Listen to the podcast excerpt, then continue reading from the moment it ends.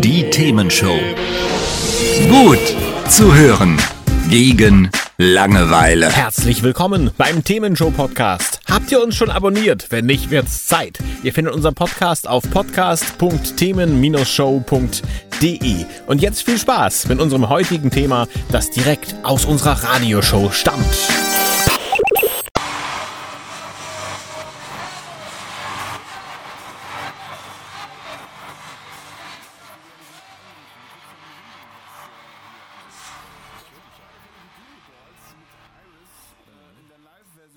2004. Ich habe gedacht, ein bisschen mehr Qualität kann ich ja reinbringen, ne?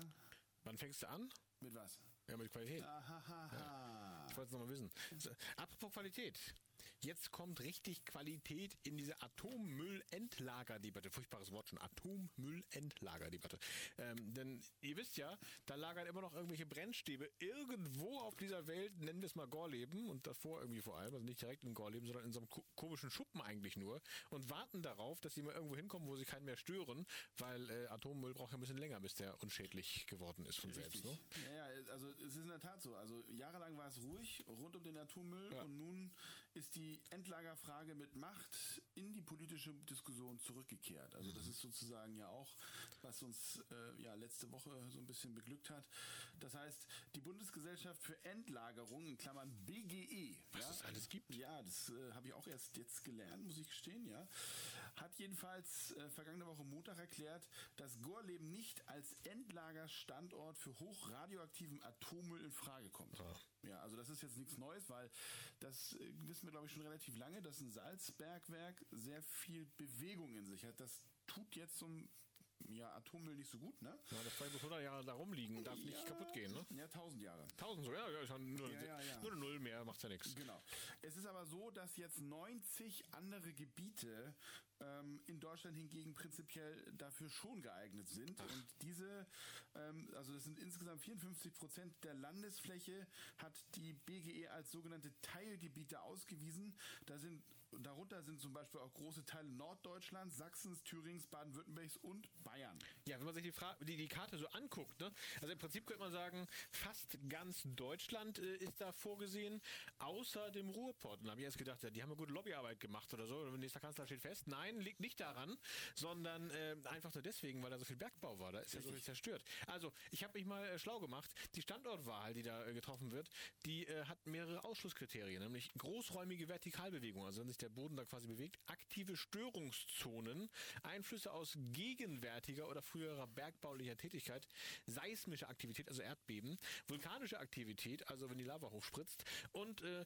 Grundwasseralter wird auch berücksichtigt. Das Grundwasser darf also da auch irgendwie offensichtlich nur ein gewisses Alter haben oder ich weiß gar nicht, ob es älter sein muss oder jünger, das weiß ich ehrlich gesagt gar nicht. Und was ich auch nicht wusste und jetzt gelernt habe, es gibt für das Ganze, für diese Standortauswahl, nicht nur irgendwie ein Verfahren, es ist nicht nur so, dass da irgendjemand sich das ausdenkt, nein, es ist ein Gesetz dafür tatsächlich verabschiedet worden, in dem äh, genau das genau festgelegt ist und es gibt sogar eine Öffentlichkeitsbeteiligung, mit der eine Lösung zu finden ist, die dann auch von einem breiten gesellschaftlichen Konsens, so steht es drin, getragen wird. Also dass im Prinzip die meisten Leute dafür sind, dass das, was rausgefunden wurde, auch gemacht wird und ähm, ja, der Ablauf dafür ist dann der, erst werden Teilgebiete ermittelt, da sind wir Stand heute, das heißt noch äh, quasi in der ersten Stufe. Und dann gibt's noch eins, zwei, drei, vier, fünf, sechs weitere Stufen, bevor wir überhaupt noch wissen, wo es wirklich nachher hinkommt, nämlich äh, die Ermittlung von Standortregionen für übertägige Erkundung, dass man quasi immer äh, oben an, an, an äh, am Tageslicht guckt. Dann äh, wird entschieden über diese übertägige Erkundung und die Erkundungsprogramme. Dann wird übertägig erkundet. Dann im nächsten Schritt äh, gibt es Vorschläge für eine untertägige Erkundung. Also erst was oben an der Erdoberfläche okay war, wird dann auch näher unter der Erdoberfläche angeschaut. Darüber wird wieder entschieden und ein Programm festgelegt und dann wird auch nochmal da wieder erkundet. Und dann erst gibt es einen abschließenden Standortvergleich und Vorschlag. Und dieser Vorschlag, der muss dann auch noch angenommen werden. Und zwar durch die Bundesregierung und äh, muss dann auch wieder durch ein neues Gesetz in Kraft gesetzt werden. Also ein riesenlanges Verfahren. Und wir haben äh, vorhin mal kurz überlegt, wie lange dauert das, Kass? Was hatten wir gesagt? Na, also ich bin der Meinung, ich habe gelesen zu dem Zeit, äh, zu dem Thema, dass jetzt diese ganze Prozedur bis 2035 dauert. Sorry, 2035, da bleibt mir fast die Spucke weg.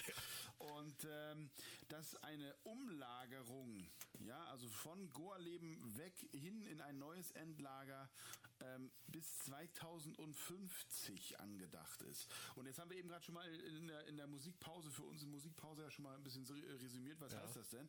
Da bin ich über 70, ne? da wackel ich mit dem Kopf. Ja, ich, ich werde dann auch 50 sein bis dann, mindestens. Min mindestens. das Ja. ist so schön. Ja, ich glaube, wir werden ein ziemlich ähnliches Alter haben.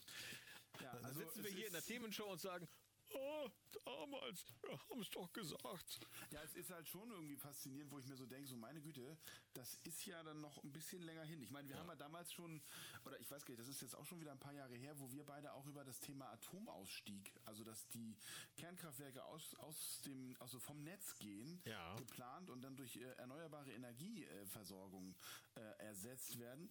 Und da war es ja auch schon irrsinnig lange Zeit, bis äh, wirklich komplett darauf verzichtet wird. Und auch da haben wir uns ja überlegt, so meine Güte, das ist ja unvorstellbar, wie lange das dauert. Ich meine, das ist ja fast schon, und da kommen wir ja gleich zu, ist ja fast schon wie die Bauzeit vom Berliner Flughafen. Meine Güte. Das kann man so sagen. Und ähm, spannend ist ja auch noch äh, Bayern, ne? das war ja das, was jetzt in den Medien auch letzte Woche ganz groß drin war. Ähm, da äh, war man ja so ein bisschen, ja, ich möchte sagen, äh, ja, zweigeteilt. Ne? Äh, erst gab es keine so richtige äh, Rückmeldung vom bayerischen Ministerpräsidenten, vom Söder. Ähm, dann hat er gesagt, ja, es gibt ja nur so viele Fragen und dass Bayern da drauf ist, ist ja jetzt völlig überraschend und äh, ich glaube auch nicht, dass das stimmt. Da wollen wir doch unsere eigenen Wissenschaftler drauf gucken lassen. Ähm, das heißt, äh, im Prinzip sagt der Söder, dass da jetzt irgendwie Bayern als Endlager im, im Spiel ist, gefällt mir gar nicht, aber ich kann auch nicht Nein sagen, weil das wäre ja auch nicht in Ordnung. Also äh, die haben ziemliche Probleme und äh, beim Söder ist das, glaube ich, so rausgekommen, weil, weil der ähm, vorher so stark gesagt hat, ja, Gorleben, das ist es doch und alles kein Problem. Ne? Also der war ja ziemlich äh, strikt da vorher, wenn ich es richtig mitbekommen habe. Und jetzt, wo es das Gebiet ist, für das er verantwortlich ist, sagt er, naja, hm, muss ja nicht. Also ich fand spannend an der Stelle tatsächlich. Ja, also ich muss, ich muss gestehen, ich, äh, es ist, glaube ich, egal, welcher, welcher Standort jetzt in der näheren Aus- oder engeren Auswahl ist. Ich glaube einfach, dass dann sofort jeder dagegen ist, der dort in der Nähe wohnt oder auch irgendwo in der Regierung in dem besagten Bundesland ist, dass ich einfach auch glaube, dass dieser Zeitrahmen, auch wenn er jetzt schon irgendwie illusorisch lange ist, dass das trotzdem sogar noch länger dauern kann. Deswegen, ne? Also, Ja. weil ist ja klar, wenn, wenn wir zu sagen, also unter dem Motto zehn Leute im Raum und einer muss Bier holen, ne? Ich sag mal so, ja, dann zeigen zwei auf den und dann sagen die anderen, anderen, anderen sieben, jo, machen wir. Ne? So, also das ist ja sozusagen, solange sie nicht selber dran sind, ist das doch immer relativ einfach. Und der, der dann zuerst genannt wurde, der ist dann halt irgendwie gekniffen. Also ich glaube einfach, dass das noch recht viel Zündstoff auch mit sich bringen wird. Oder um deinen Bierholvergleich mal auf die seriöse Schiene zu bringen, ähm, guck dir doch mal an, äh, wenn man zum Beispiel äh, so, ein Windkraftwerk neben seinem Grundstück bekommt. Plötzlich sind Windkraftwerke gar nicht mehr so toll, als wenn sie weit weg sind. Ne? Das ist im Prinzip das Gleiche und, und mit Atommüll ist das Ganze ja doch alles ein bisschen brisanter. Äh, ähnlich übrigens auch äh, brisant ist mir noch aufgefallen. Ähm, das Gebiet rund um den Flughafen BER, also der, der Berliner Flughafen, der äh, schon seit Jahren laufen sollte und nicht läuft, das ist da auch ausgewiesen. Und ich meine, letztlich muss man ja mal sagen, da wohnt keiner mehr und das wäre doch endlich mal was Sinnvolles, was mit dem Gebiet getan werden kann, oder? Hat's euch gefallen? Sagt's weiter. Habt ihr Feedback? Sagt es uns. Studio at themen-show.de oder per WhatsApp 040 52 11 01 52. Mehr Podcasts von uns gibt's unter podcast.themen-show.de. Themenshow.